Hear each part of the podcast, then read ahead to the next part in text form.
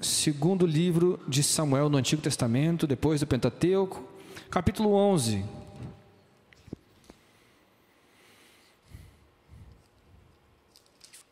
Segundo livro de Samuel, capítulo 11.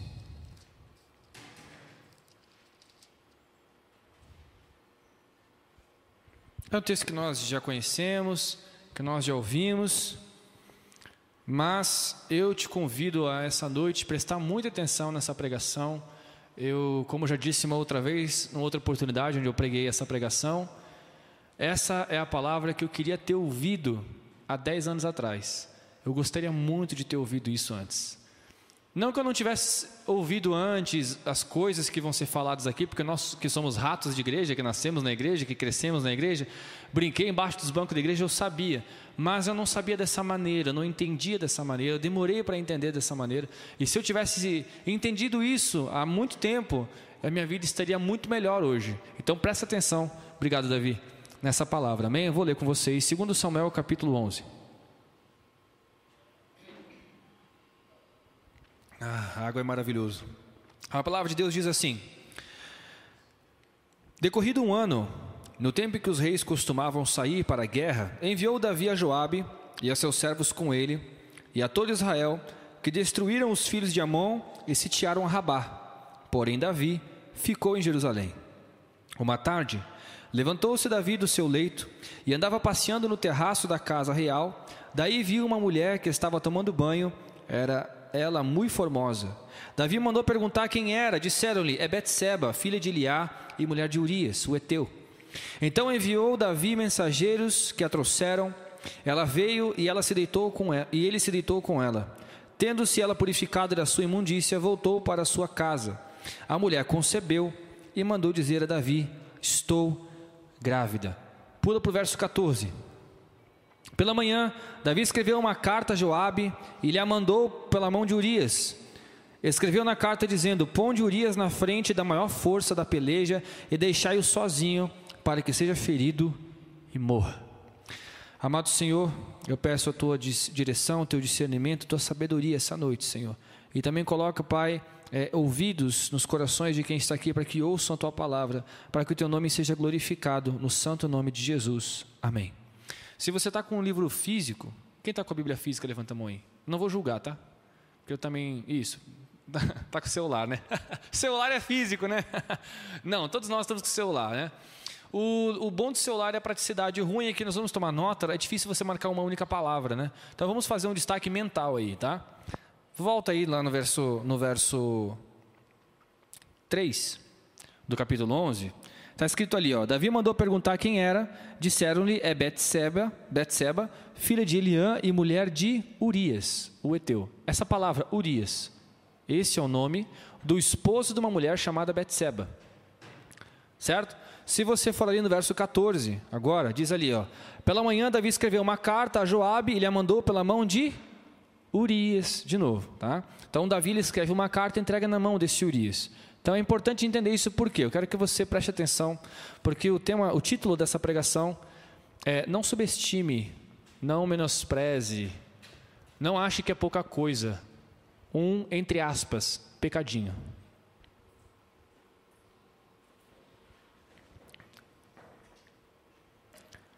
Quantos de vocês já viram falar a história do rei Davi?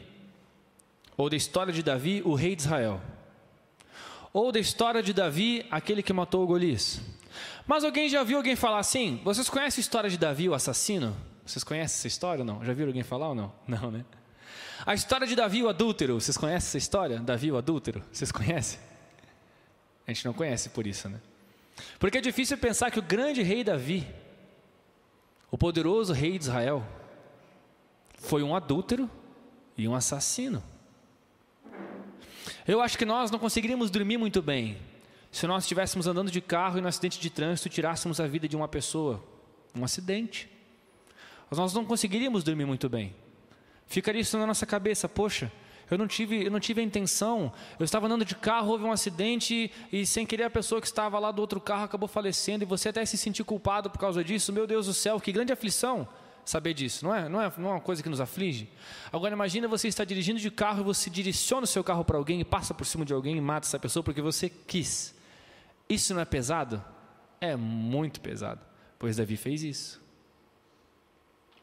Ou adultério, o homem casado com uma esposa tinha tudo o que ele queria nessa esposa e ele olha para uma esposa de um outro homem e ele manda vir aquela esposa, sabendo que era casada com outro homem, deita-se com ela e ela fica grávida.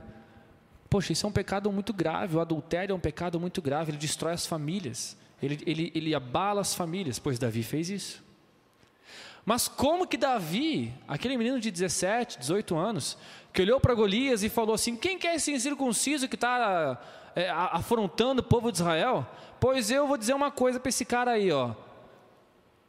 Eu vou contra ele em nome de Jesus, em nome do Senhor Deus, porque ele vem contra mim com escudo e espada. Eu, porém, vou com contra ele com o nome do Senhor. Pois eu vou matar ele, eu vou acabar com a raça dele, vou arrancar o pescoço dele, eu vou mostrar para todo mundo, e assim todo mundo saberá que é um Deus em Israel. E ele faz isso com 17 para 18 anos.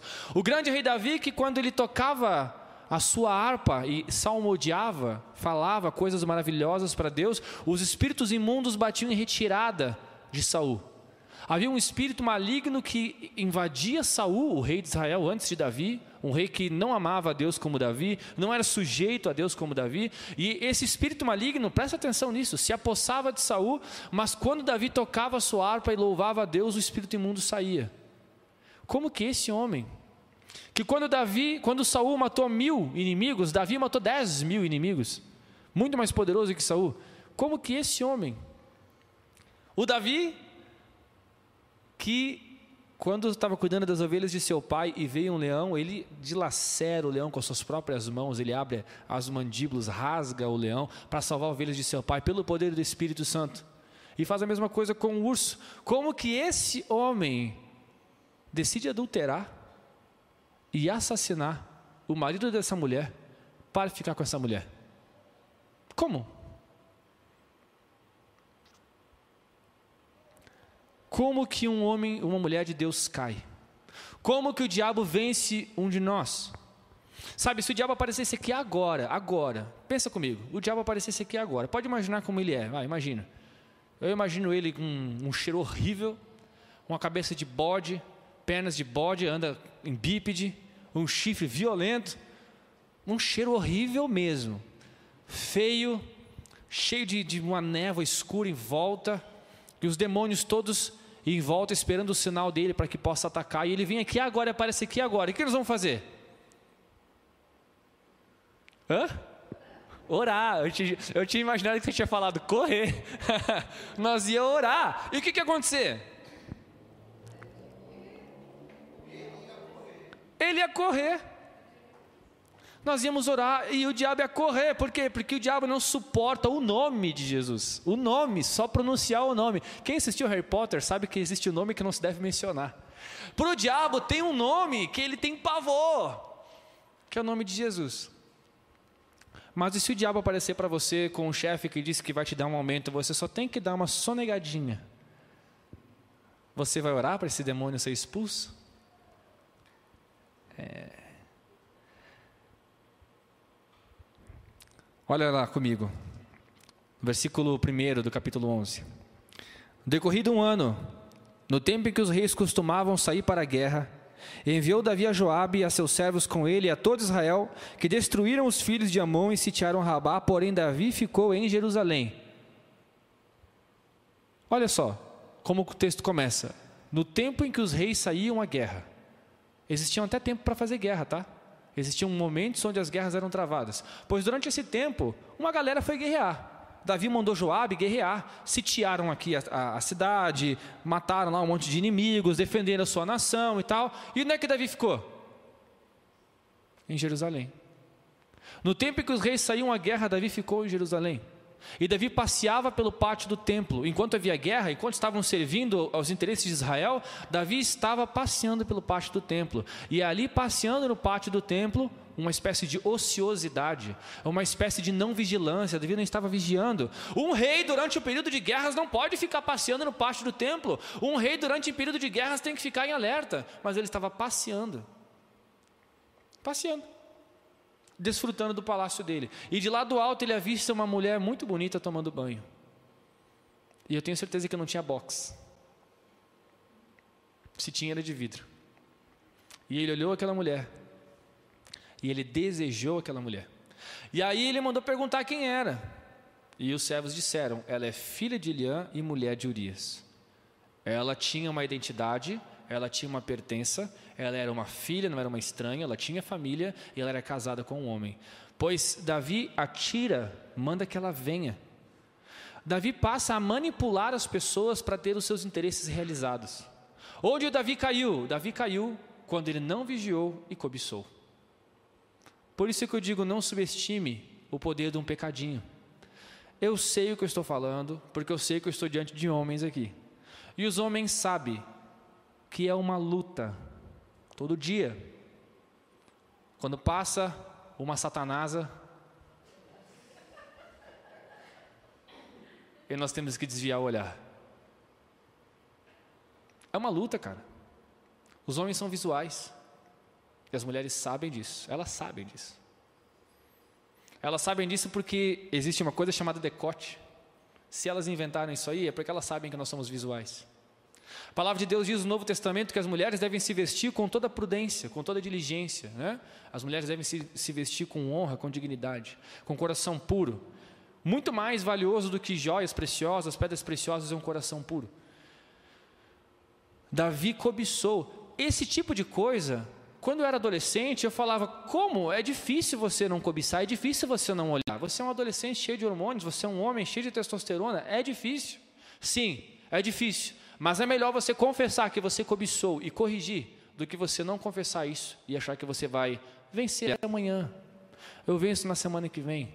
Eu estou perdendo nessa batalha há cinco anos. Eu não paro de cobiçar por cinco anos, mas eu vou parar de cobiçar agora é necessário que a gente olhe para esses pecados que parecem desprezíveis, parecem inofensivos, pecados que parecem minúsculos, nós não podemos ignorá-los, nós temos que vigiar e falar assim: espera um pouco, por que, que eu estou fazendo o que eu estou fazendo? Por que, que eu estou saciando a minha alma? A palavra de Deus fala que os olhos eles são a janela da alma.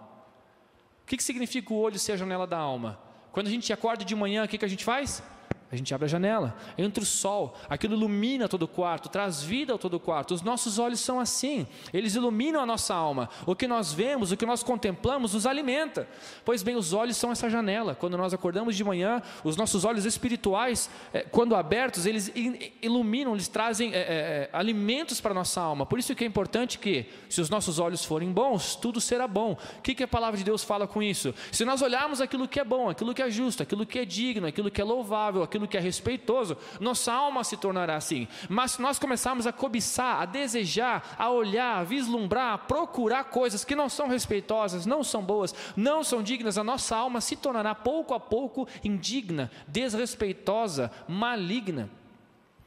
Davi não pecou quando ele adulterou, isso foi mais um pecado. Ele pecou quando ele cobiçou, mandou perguntar quem era, descobriu que não podia ser dele, mesmo assim, ele fez toda uma maracutaia, todo um planejamento, uma arquitetura para que ele pudesse ter os seus desejos realizados. Se Davi tivesse dito assim: quem é essa mulher? Essa mulher aqui, os, os, os seus é, servos tivessem dito: é a mulher de Urias. Poxa, eu vi ela tomando banho, eu a desejei. Orem comigo, orem comigo, porque eu tenho um reino para cuidar. Eu precisava estar na guerra. Eu pequei contra o Senhor, porque os meus olhos desejaram que não era meu. Talvez ele poderia ter escrito um salmo sobre isso. Ó oh Deus, tem de piedade de minha alma. Ó oh Deus, apressa-te em socorrer-me, porque os meus olhos não têm visto as tuas maravilhosas obras, porém têm procurado coisas que o inimigo tem colocado à minha frente. Corre apressa-te, venha ao meu encontro e abre os meus olhos para que eu veja a tua glória, porque o Senhor é grande, o Senhor é poderoso e a sua misericórdia é incomparável. Imagina. Seria um salmo maravilhoso e Deus seria glorificado num pecado confesso. Mas ele não fez isso. Por isso que eu queria ter ouvido essa pregação há muito tempo. Se eu tivesse essa noção, por que, eu digo 10 anos? Porque eu tenho 28 agora. 10 anos atrás eu tinha 18. Todo homem sabe que quando faz 18, ele acha que ele é o Superman. Fiz 18 anos, tudo é possível. Todo mundo acha isso. 18 anos você é uma criança ainda em muita coisa, ainda mais se for homem. Mulher com 18 anos está estudando, homem com 18 anos está gastando tudo na festa. Se bem que agora as coisas estão um pouco diferentes. Mas eu gostaria muito na minha adolescência de eu ter ouvido isso, não no sentido de ter escutado, sabe? Porque eu já tinha escutado, os meus pais falaram sobre isso o tempo inteiro. Mas ter ouvido, tipo, ter ah, de fato aceitado que a vida é isso, mas a gente desafia, a gente desafia a realidade. A gente acha que a gente sabe mais. A gente acha que não vai dar nada, né, Carlos? Não vai dar nada. Né, Akira? Não vai dar nada, cara. Não, depois eu resolvo isso aí. E uma coisa que eu aprendi com um grande pastor é que o pecado ele custa um preço que você não pode pagar. Ninguém de nós, eu tenho certeza que ninguém aqui é rico. Se tiver, Vamos fazer um churrasco aí, né? Brincadeira. Mas eu tenho certeza que ninguém aqui é rico. Eu tenho certeza que nenhum de nós aqui entra num restaurante que parece caro, olha o cardápio sem preço, pede o que quiser comer e depois vai pagar, dane-se o valor. Eu acho que não, eu nunca cheguei nesse nível. Eu costumo dar uma olhada no valor para ter pelo menos uma ideia. Afinal, o dinheiro não, não é capim. Pois o pecado é assim, mas e por que, que a gente peca sem ver o custo? A gente peca, a gente só quer saber da, do prazer, depois eu vejo quanto custa. O problema é que qualquer pecado, ele vai custar um valor que você não vai conseguir pagar. E eu não estou falando de não consegue pagar pelos seus pecados porque você não consegue se salvar e precisa da graça de Jesus para ser salvo. Eu não estou nem falando disso. Eu estou falando que as consequências do seu pecado são irremediáveis, irrefutáveis. Você não consegue fugir delas. Você não consegue, você não consegue mexer nisso. O pecado vai custar caro e você não vai conseguir pagar. E não importa o que você faça, você não vai conseguir corrigir. Depois que a Betseba engravidou, não tem como você voltar no tempo. Depois que Davi engravidou uma mulher que não era dele, que era a mulher do seu servo, ele tinha um servo chamado Urias, um servo muito fiel, de alto escalão, e ele pega esse cara e. talarico, né? A palavra que a gente fala aqui. Talarico, né? Ele ficou com a mulher desse cara. Agora que ela ficou grávida, a verdade veio à tona, não tem mais como você voltar. Vai fazer o quê? O que, que o mundo está ensinando para nós hoje? Abortar. É um outro pecado. Eu vou falar sobre isso com vocês, mas vou falar depois. Primeira coisa que nós não podemos esquecer: o teu pecadinho de estimação, a tua falha, o teu engodo aí, o teu erro, ele vai te custar caro se você não mudar hoje. Se você não arrancar ele hoje, vai custar caro.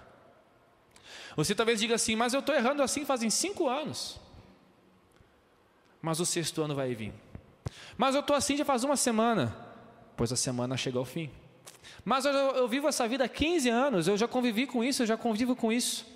Mas daqui mais 15 anos você vê onde é que você vai chegar. Eu sei o que eu estou falando. A palavra de Deus diz que o grande homem de Deus pecou porque ele cobiçou e quis atender a sua expectativa, custe o que custar. Ele não imaginava o resto. A coisa mais natural do mundo, eu sei que para nós parece ser uma coisa já é, é, é, superada é, com respeito à relação sexual, mas entenda, no Antigo Testamento, no período. Antigo Testamento não, desculpa. No mundo antigo, não existiam métodos anticoncepcionais como nós conhecemos. Então a coisa mais natural do mundo numa relação sexual era a gravidez. Já era esperado isso. Havia uma pequena possibilidade disso não acontecer. Com um monte de malabarismos que poderiam ser feitos para tentar evitar esse tipo de coisa. Havia uma pequena possibilidade. Davi apostou nessa pequena possibilidade. Davi apostou que ele poderia resolver esse problema depois. Mas sabe o que aconteceu? Ela engravidou. E agora Davi tinha um segundo pecado. O primeiro era cobiça. Passamos por ele. Agora o segundo pecado, o adultério. E ela engravidou. A consequência do seu adultério. O que, que ele deveria fazer agora? Chamar Urias, chamar os seus servos, chamar Betseba, eu pequei contra o Senhor. Pequei contra o Senhor, eu sou o rei de Israel. A minha linhagem, a minha descendência representa o futuro do reino de Israel. Eu estou colocando o reino de Israel em perigo, porque eu estou mais preocupado em satisfazer as minhas necessidades, que eu estou usando o reino de Israel, os líderes do exército, todo o todo o poder que eu tenho do, do, do, do exército de Israel, do meu poder e da minha riqueza, em meu favor. Isso é corrupção. Isso é tão ruim no mundo político quanto lavagem de dinheiro, é corrupção. Ele está usando aquilo que não é dele, os itens do Estado, para satisfazer as suas próprias, suas próprias benesses, seus próprios desejos, para benefício próprio. Ele não está mais pecando com as suas coisas, ele está pecando com as coisas dos outros, com as pessoas dos outros, porque ela era casada com Urias. Ele deveria ter dito isso, ter confessado seu pecado. Ele poderia ali, sabe, ter é, pedido perdão.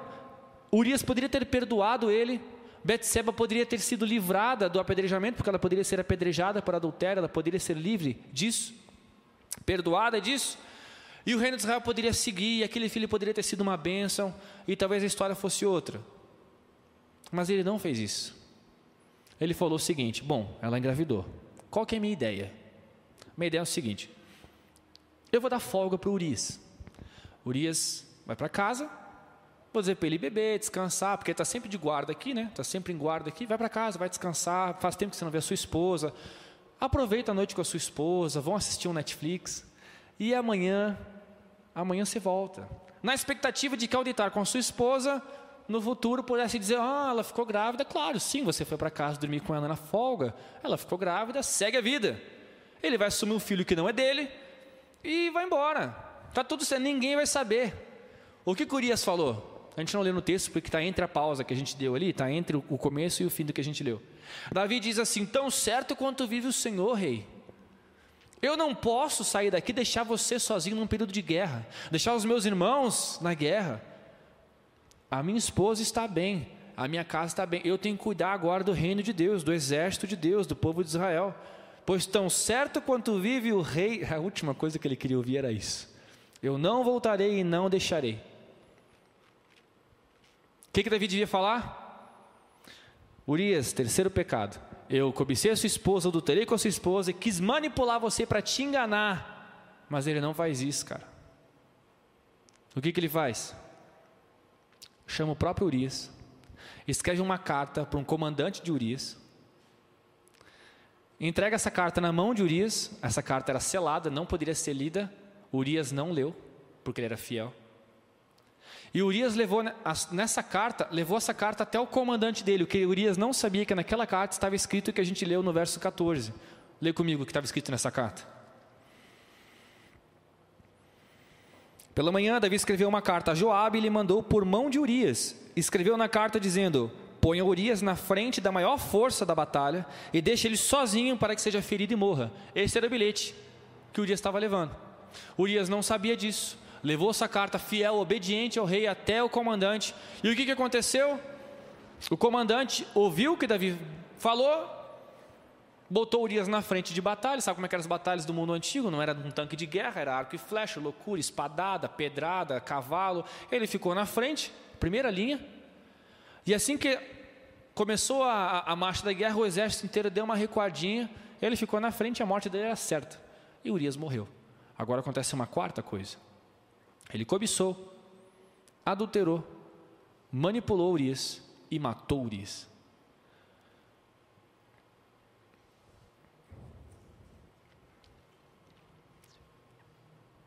Existe no pecado uma semente. E essa semente, ela cresce. E essa semente, ao crescer, gera uma grande árvore e ela vai dar frutos. Mas esses frutos não são frutos para a sua alegria, são frutos de morte. Porque qual que é o fim do pecado? O fim do pecado é a morte. Qual que é a consequência do pecado? A morte. Qual que é o fim de toda prática pecaminosa? A morte. Por isso, em cada pedacinho de pecado tem todo o potencial todo o potencial para destruir o universo em cada pedacinho de pecado. Não importa se você tem uma tonelada de pecado ou se você tem 50 gramas de pecado, ali está todo o potencial para destruir toda a vida conhecida. Ali está o potencial para destruir toda a vida conhecida. O que, é mais perigoso? Um lote com uma tonelada de insumos hospitalares contaminados com Covid ou uma única máscara contaminada com Covid que você põe no seu rosto? O que, que é mais perigoso? Não é a mesma coisa? Não é tudo Covid? um, um, único vírus de Covid tem o mesmo poder para te trazer doença do que toda uma colônia. Porque não é a quantidade, e sim o material genético que está dentro daquele vírus. Aquele código genético tem toda a informação necessária para destruir as suas células. O pecado é assim. Não importa qual o pecado que você tem cometido. Ele tem material genético, ele tem ali todo o código, toda a informação precisa para destruir você. Por isso que você não pode subestimar. Você não pode subestimar. Porque o pecado não é perigoso pela sua quantidade. Ele é perigoso de qualquer maneira, ele é perigoso por você consumi-lo. O mundo inteiro está em caos porque uma pessoa comeu um fruto de uma árvore proibida. O mundo inteiro está em caos por causa disso. Jesus teve que morrer para trazer ordem ao mundo por causa disso. O seu pecado e o meu pecado vão fazer com que nós entremos numa sucessiva e numa progressiva linha de destruição. A cobiça o primeiro degrau, rumo ao inferno. O adultério, a manipulação do exército para esconder o seu adultério e na sua no seu insucesso o assassinato de um homem. Qual que é o próximo passo? E a pergunta que eu faço para você essa noite é: qual é o seu próximo passo? Pensa bem nos pecados que você tem cometido e faça esse exercício. Eu estou falando para vocês, em terceira pessoa, e não nós, mas é, não é orgulho, não. Estou falando porque eu já pensei isso antes de fazer essa pregação, alguns minutos antes de subir aqui. E agora estou só repassando o que Deus está falando. Pensemos nós, qual é o nosso próximo passo? Porque eu tenho certeza que os grandes pecados que você já cometeu não foram pensados em um minuto, foi uma consequência de muitos pensamentos. Muitas atitudes vingativas nossas vieram porque nós ficamos cultivando pensamentos de mágoa. Então nós nos vingamos de alguém.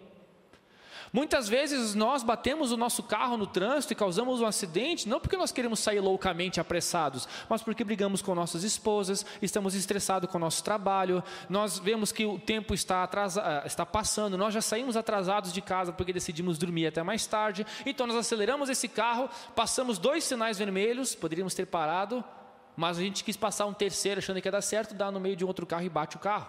Esse, é um exemplo, essa é uma analogia de que você não vai cometer um grande erro e abandonar Jesus Cristo da noite para o dia, mas nós temos abandonado a Deus cada dia um pouquinho mais, até que chega um dia onde nós percebamos, abramos, abrimos os nossos olhos, então chegamos a perceber que o Espírito Santo de Deus se retirou de nós e talvez não haverá mais tempo para clamar para que Ele volte.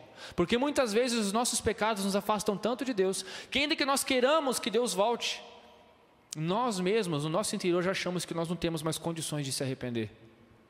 E decidimos entrar no mundo das drogas, no mundo da prostituição, decidimos entrar no mundo da mentira, no mundo, sei lá, secular, no trabalho, na depressão. Tem muitas pessoas, muitos pastores que entraram em depressão, é sério que eu estou falando para vocês, pastores, pessoas que conhecem a Sagrada Escritura, que entraram em depressão porque os seus pecados acumulados todo dia fala aos ouvidos deles, você não merece o, a posição que você tem. Você não merece ser um pastor. Você não merece, você não tem condições de ensinar nada a ninguém, porque você é o maior hipócrita que já existiu. E em vez desse pastor confessar, os seus pecados são tão grandes que ele começa a achar realmente que não tem condição nenhuma de viver, entra em depressão e comete um suicídio. Davi, o grande rei Davi, o escritor de salmos maravilhosos, ele abandonou a Deus e não foi por um dia, nem por dois. Porque precisou de pelo menos aqui uns, na minha cabeça precisa de pelo menos uns cinco dias para consumir é, esse plano aqui. Primeiro dia para cobiçar, se no mesmo dia adulterar, vai ser no final da noite. Ninguém sabe que engravidou da noite para o dia, ainda mais naquele tempo. Demoram. Mas vamos supor que foi no, na semana seguinte que ficou sabendo pelo ciclo de menstruação de que não tinha é, é, de que tinha possibilidade de estar grávida. Então tem mais, mais uma semana. Já passou cinco para sete dias. Aí ele tem que planejar o que ele vai fazer, ele decide falar com Urias e dar folga para Urias. Um sexto, sétimo dia. Gente, são meses aqui, talvez são dois meses aqui, um mês. Então, durante um mês, durante dois meses, durante um longo período de tempo, Davi, ele decidiu viver sem o Espírito Santo, sem confessar o seu pecado e abandonar Deus dia após dia um pouquinho mais. Você acha que Davi ele orava a Deus todos os dias durante esse tempo? Se ele orava, ele não confessava o seu pecado. Porque se Davi acordasse de manhã, depois do, do, pecado que ele cometeu, tivesse esse momento de devocional com Deus, né, velho? E falasse assim: Poxa, Deus, eu preciso orar aqui, mas como é que eu vou orar se eu sei o que eu fiz? Mas eu vou orar igual, vou pedir tua direção igual, me perdoa. Isso ia nutrir o espírito dele e rapidamente ele ia confessar o seu pecado, ele ia resolver o problema, mas a sua vida de devocional estava comprometida agora, a sua vida diária com Deus estava comprometida agora. Ele certamente não foi genuíno no seu arrependimento se ele pediu perdão, ou ele nem pediu perdão, na tentativa de, ao esquecer isso, ao abafar isso, achar que essas coisas seriam resolvidas. Não negligencie os seus pecadinhos, não esconda os seus pecados, não encobra, não, não encubra os seus pecados. E aí, para a gente não fazer isso, existem duas coisas que precisam acontecer. A primeira é confessar a Deus. Confessa a Deus. Deus precisa, Deus precisa não, deixa eu corrigir. Deus exige que nossa boca fale os nossos pecados. Por quê? Já aconteceu com você de você querer fazer uma pergunta, você tem uma dúvida, e você carrega essa dúvida por um tempo. Aí você levanta a mão durante uma aula, durante uma classe de escola dominical, você vai fazer a pergunta, e no meio da pergunta você percebe: hum, não, eu acho que eu entendi. Porque quando a gente começa a estruturar o pensamento para verbalizar, os pensamentos são organizados. Por isso que muitas vezes as respostas das nossas dúvidas vêm por meio da oração. Porque na oração nós falamos com Deus de uma maneira que nós não falamos com ninguém. Nós temos que ser sinceros com Deus de uma maneira que nós não falamos com ninguém. E às vezes por meio da oração, o simples fato de falarmos já começa a manifestar nós conseguimos ali, ao verbalizar, nós conseguimos colocar para fora um monte de confusões, pensamentos e pecados, e nós começamos a nos dar conta do tamanho do nosso problema. E ao mesmo, ao mesmo tempo do tamanho do nosso Deus. A oração é importante. Tem esse aspecto de nós externarmos, de nós é, organizarmos, falarmos, colocarmos para fora e isso gera cura. Isso é verdade, os psicólogos falam isso. Isso é ciência, isso é verdade.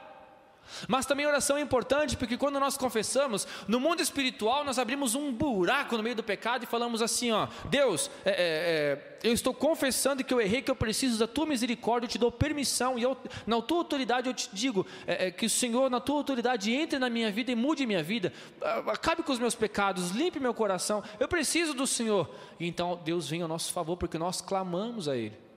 Então a primeira coisa que nós precisamos fazer é confessar a Deus os nossos pecados. Dizem que o texto do salmo que diz assim: Enquanto eu calei os meus pecados, os meus ossos ruíram dentro de mim. Outra versão diz: Enquanto eu não confessei o meu pecado, os meus ossos se desmanchavam dentro de mim. Dizem que esse texto é uma das falas de Davi. Enquanto ele não confessou o pecado, ele sentiu os seus ossos desmanchando, sofrendo, mas ele não confessava. Primeira coisa que nós temos que fazer é confessar a Deus. A segunda coisa que nós temos que fazer para destruir os nossos, os nossos pecados, o nosso orgulho, a nossa soberba é contar para alguém. Mas não é qualquer pessoa. E não é de qualquer jeito. Você precisa conversar com alguém que vai de fato ajudar você. Alguém que vai orar por você. Alguém que vai disciplinar você. Alguém que vai te ligar todos os dias, que vai te mandar mensagem todos os dias e perguntar como anda a tua vida. Você precisa prestar conta para alguém. Porque nós todos temos que prestar conta para Deus. Mas como nós não conseguimos prestar conta para quem vemos, como vamos prestar conta para alguém que não vemos? Se nós não conseguimos nos humilhar para uma pessoa, nós conseguiríamos nos humilhar diante de Deus? Se nós não conseguimos abrir mão do nosso pecado para um amigo que nos ama, nós vamos conseguir abrir o nosso pecado, abrir a nossa vida para um Deus que nos ama?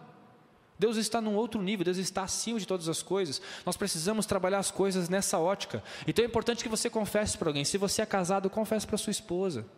Conta para sua esposa suas dificuldades. Sua esposa, é, é no caso das esposas, conta para o seu marido. Conta para o seu marido quais são as suas dificuldades, o que você precisa de oração, o que você precisa de cuidado.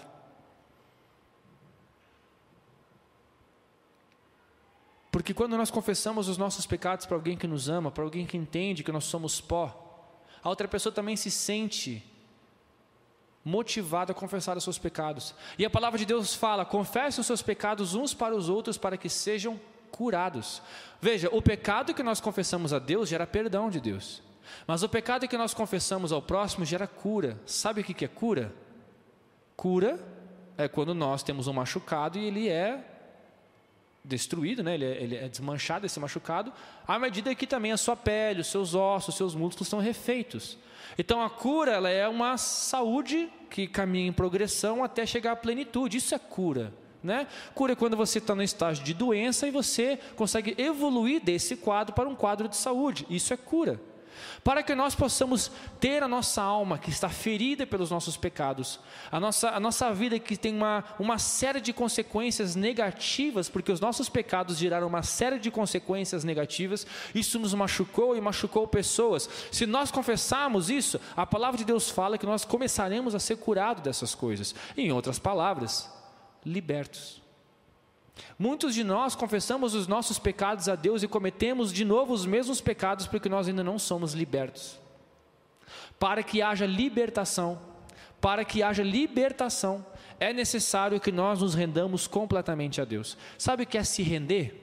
Se render é, é, é, é, tomar uma atitude da seguinte forma: é diante de uma multidão de pessoas que têm armas apontadas uns para os outros, você deixar a sua arma ao chão e erguer as duas mãos para cima, confiando plenamente e entregando plenamente a tua vida aos outros, quer eles matem ou não.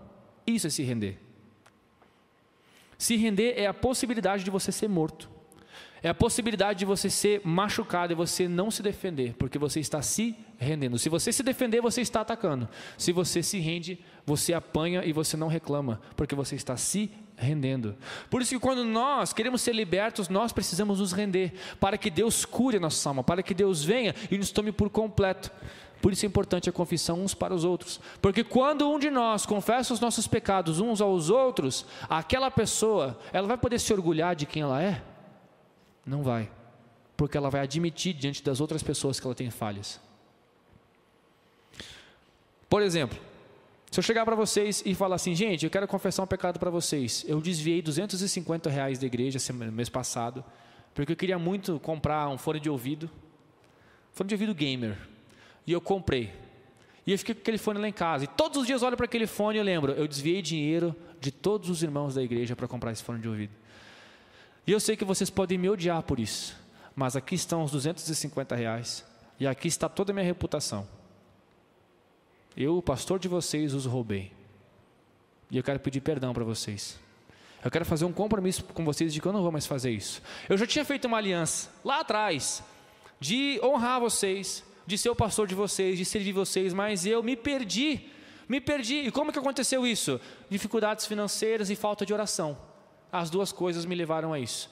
Pois eu estou trabalhando, estou gerenciando as minhas finanças e voltei a orar. Está aqui o dinheiro e eu peço que vocês me perdoem. Se vocês quiserem, vocês podem fazer um, um documento na clã e eu estarei me retirando dessa igreja para que venha outro pastor. Mas eu prefiro perder vocês do que perder minha salvação.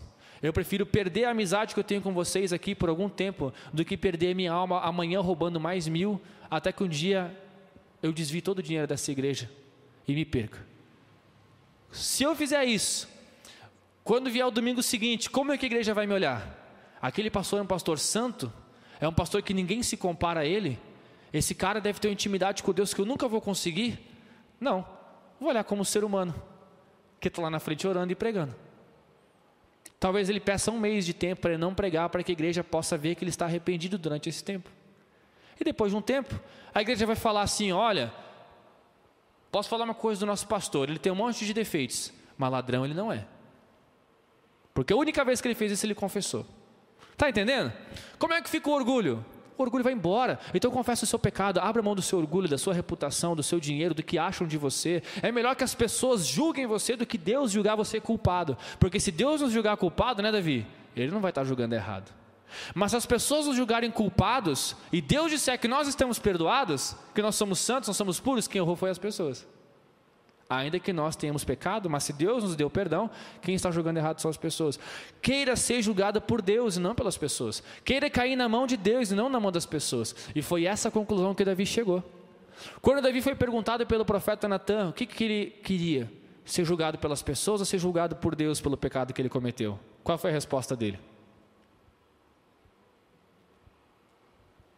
Eu prefiro cair na mão de Deus.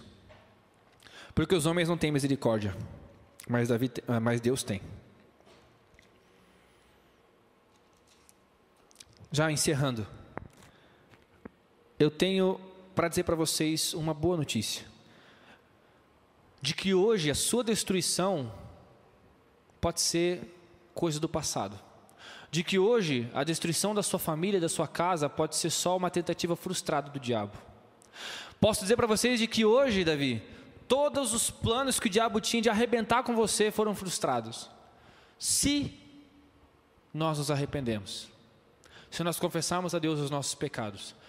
Muitos de nós talvez já estão experimentando, isso é muito sério, muitos de vocês talvez já estão experimentando ser escravo. Existe uma seguinte, uma seguinte progressão. A sua cobiça, tanto dos olhos quanto do ouvido, né, quanto do paladar, tem gente que rouba porque o chocolate é muito gostoso. Tem gente que rouba porque. Rouba não, que, que é, é fofoqueiro porque ouviu que não devia. Então, assim, a cobiça dos olhos, dos ouvidos, da sua boca, das suas mãos, do tato, do sentimento, a sua cobiça vai gerar um pecado se você não abandonar. Esse pecado vai gerar um ídolo. Por quê? Porque você peca uma vez e percebe que você ficou feliz e que ninguém te pegou, você vai pecar de novo. E vai pecar de novo, e vai pecar de novo, vai pecar de novo. Quando perceber, você tem aquilo como um Deus na sua vida. Vou dar um exemplo prático para nós. Muitas pessoas fazem da manhã o seu ídolo, porque elas não conseguem acordar cedo para orar. Esse foi um ídolo na minha vida durante muito tempo, mas eu estou vencendo ele graças a Deus. Difícil, tem dias que eu acordo oito, e assim, com mau humor. Mas quando eu posso acordar cedo e eu não faço, eu me sinto mal. Porque eu estou dizendo para Deus que mais importante do que orar de manhã é dormir. Tem que orar de manhã? Não tem que, não tem que orar de manhã. Você tem que orar em todo o tempo. Mas eu tenho que orar de manhã. Porque se tem horário que eu não consigo orar de manhã cedo. Ah, eu não posso perder para o sono. Não posso, eu tenho que vencer. Então eu chamei um amigo, falei, eu não consigo, eu não consigo. Eu já me frustrei várias vezes, eu não consigo acordar cedo para orar. Eu chamei um amigo. Esse amigo está todo dia mandando mensagem, ele me liga incansavelmente. Eu já dei permissão para ele, para ele bater na porta da minha casa, bater na minha janela, para ele me acordar cedo na faculdade, se eu não encontrar ele na capela, todos os dias no horário combinado nós fazemos os nossos pecados o nosso ídolo. Não acordar cedo para orar não é um pecado. Mas se você fez esse propósito e não cumpriu, se tornou pecado. Foi o que eu fiz. Eu fiz um propósito, eu não cumpri, se tornou pecado. Agora eu preciso cumprir com esse propósito. Até que eu prove que eu para Deus e para mim mesmo que eu consigo. Aí de repente, se Deus me liberar desse propósito, eu posso voltar a dormir até mais tarde. Mas eu não posso fazer do meu sono meu Deus. Deus é mais importante que meu sono. E isso é só uma amostra do que eu posso fazer, por isso que eu digo para vocês orarem por mim, do que eu posso fazer.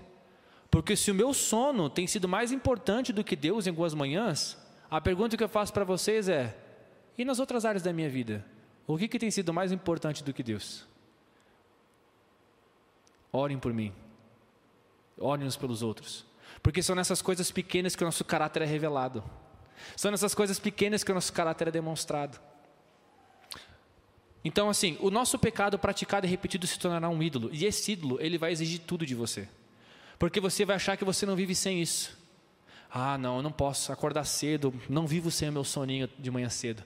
Não, eu não vivo, eu não posso viver sem o meu carro. Eu preciso do meu carro. Não, eu não consigo viver sem o meu computador. Eu tenho que estar com o meu computador. Cara, quer ver um ídolo? Presta seu celular aí, cara. Esse aqui é um baita de um ídolo, cara. Quando a gente teve retiro de carnaval, lá na casa da pastora, eu peguei o telefone de todo mundo. eu via os caras coçando a mão, cara. Ah, os caras estavam assim, ó, na fissura, porque não tinha celular. Oh, por favor, por favor, dá celular e. Não, eu falava, não, não vou te dar, perdeu, não vou te dar. Onde é que está? Não sei, eu botei fora, não, não sei onde é que está. Nós temos feito dessas coisas nossos ídolos, e esses ídolos começam a consumir o seu tempo, começam a consumir o seu dinheiro, começa a consumir sua paz. Você para de ter tempo com a sua família para ter tempo fazendo, é, cometendo pecados. Você para de gastar o seu dinheiro com, com a sua família e com a igreja porque agora você tem que pagar um ídolo. Muitas pessoas fazem da Netflix o seu ídolo.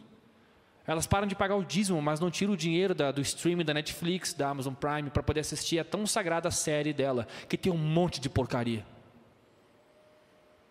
Nós somos muito bons em criar ídolos. Porque nós somos programados para adoração. E quando nós não adoramos a Deus, alguma coisa recebe adoração no lugar. Meu pai sempre me ensinou isso. Filho, adore a Deus com todo o seu coração. Porque se você adorar mal adorado e Deus não receber, alguém vai receber essa adoração aí. Então faça de todo o coração. Porque Deus não recebe porcaria, não. Deus quer o melhor. Se você não adorar com todo o teu coração, Deus vai rejeitar. E essa adoração vai ficar voando, alguém vai receber isso aí. Existe alguém que se alimenta dos nossos pecados. Vão gerar ídolos. Esses ídolos vão se tornar demônios. E esses demônios vão escravizar tanto você que você não vai conseguir se livrar deles, a não ser que Deus venha a teu favor. E o último estágio é a sua morte. A cobiça dos olhos, a concupiscência, essa é a palavra, concupiscência, que é o desejo. Quando praticado, dá luz o pecado. O pecado repetido se torna um ídolo. O ídolo vai gerar uma série de demônios que vão escravizar a gente e por fim nos trazem a morte. É assim que funciona. Então, enquanto você Tem tempo. Se você está vendo essa palavra e você percebe que você tem cobiçado o que não é seu, desejado o que Deus não quer para você, ido atrás daquilo que Deus não disse que é para você ir atrás, e ainda tem tempo, Confessa isso para Deus, confessa isso para o teu discipulador, para o teu pastor. Se você não tem discipulador, está errado, você tem que ter um discipulador. Tem que ter alguém que está acima de você, não porque é mais importante que você. Não, não existe isso. Mas é alguém que você presta conta, é alguém que você conta com ele, conta com as orações dele. Alguém inteligente, alguém sábio, alguém que anda com Deus, alguém que pode dizer assim: Não, eu já errei nisso, cara, eu vou orar com você. Eu tenho alguns discipuladores. E tem, os meus discipuladores, alguns deles têm problemas nas mesmas áreas que eu em algumas áreas. Mas eles ainda são os meus discipuladores. Porque melhor é ter alguém que sabe das minhas dificuldades, porque as vive e quer me ajudar, do que alguém que às vezes só está fazendo um discipulado, só está tentando orar por mim ali para cumprir uma tabela, para cumprir um horário, uma agenda.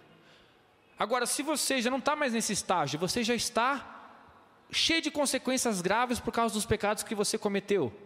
Corrija esses pecados da maneira correta, que é confessando a Deus e expondo o seu pecado. Não faça igual Davi. Todas as soluções que Davi procurou só geraram mais pecados. Todas as tentativas de Davi de corrigir os seus pecados só fizeram ele pecar cada vez mais. Então agora, se você já saiu do estágio da cobiça, está pecando, confesse o teu pecado a Deus, confesse o teu pecado a teu irmão, muda o teu caminho, faz um compromisso com Deus e para com isso. Porque senão você pode chegar no outro nível, nível de ídolo, que talvez seja o nível de alguns aqui. Temos ídolos, coisas que têm tomado lugar de Deus e que Deus não consegue invadir, Deus não consegue entrar. São áreas do nosso coração que Deus não tem acesso. São coisas do nosso coração que Deus não pode mudar. Essas coisas são ídolos. Pode ser o seu carro, pode ser o seu emprego, pode ser o seu dinheiro, pode ser sua aparência, pode ser o seu ego, pode ser o seu orgulho, pode ser seu adultério, pode ser sua pornografia, pode ser várias coisas. Seu filho, seu filho pode ser um ídolo. Sua esposa pode ser um ídolo. Seu marido pode ser um ídolo. Quem nunca ouviu falar assim, ah, ele me bate, ele me espanca em casa, mas eu não sei viver sem ele. É um ídolo. Já não é mais racional. Será que ela não entende que ela está apanhando todo dia, sendo, sendo violentada todo dia, mas não consegue sair? Por quê? Porque ela está presa, ela está amarrada ali. E aí, pode ser que ela já esteja num outro nível já, onde ela é possuída por demônios. E ela não consegue se livrar daquilo porque os demônios exigem que ela fique vivendo esse relacionamento abusivo o tempo inteiro. E ela não consegue sair dali. E esses demônios se alimentam disso. São pessoas que são escravas. Com, tão escravo quanto aqueles que são dependentes de cocaína. Que não consegue largar a droga, porque é escravo. A pessoa é escravizada, ela é presa, ela não consegue sair disso. Então, eu não sei quais, quais são os níveis do que você tem vivido, mas para todos os níveis de pecado, a níveis mais abundantes de graça. Porque a palavra de Deus fala que onde abundou o pecado, superabundou a graça de Deus. Então não importa onde você está, essa é boa notícia. Qual é o seu erro? O que vai mudar de uns para outros aqui é o seguinte: é o quanto vai doer. Porque dói. Se você cometer um pecado grave, a sua confissão vai ser dolorosa. Se você ainda está pensando em cometer um pecado grave, a sua confissão vai ser também dolorosa. Então é importante que você entenda que, ah, e seu pecado não parece ser tão grave assim, como eu disse, de subestimar o pecadinho, né? Ah, não é um pecado tão grave assim. Talvez a confissão seja um pouco mais leve, mas que bom que você confessou agora, porque poderia ser uma confissão bem grave depois. O diabo, ele não tem pressa. O diabo, ele existe há tanto tempo que nós nem sabemos medir. Então não tenha medo de confessar os seus pecados. Para cada nível de pecado, há um nível mais abundante de graça. Para cada erro que você cometeu, há um perdão de Deus à sua disposição. Para cada erro que você cometeu, há alguém que se sacrificou por esse erro. Há alguém que morreu por esse erro e alguém que ressuscitou por você para que você também possa viver uma nova vida e corrigir os seus erros. Amém? A palavra de Deus fala que Jesus ele morreu por nós. E se Cristo morreu, logo todos morreram com ele. O que é esse morrer? Morrer por pecado. E morrer dói. Porque a morte de Jesus não foi um tiro na cabeça. A morte de Jesus foi apanhar, quase que, que até morrer. Carregar a sua cruz diante de todos e ser humilhado. E a nossa morte por pecado ela tem que ser assim.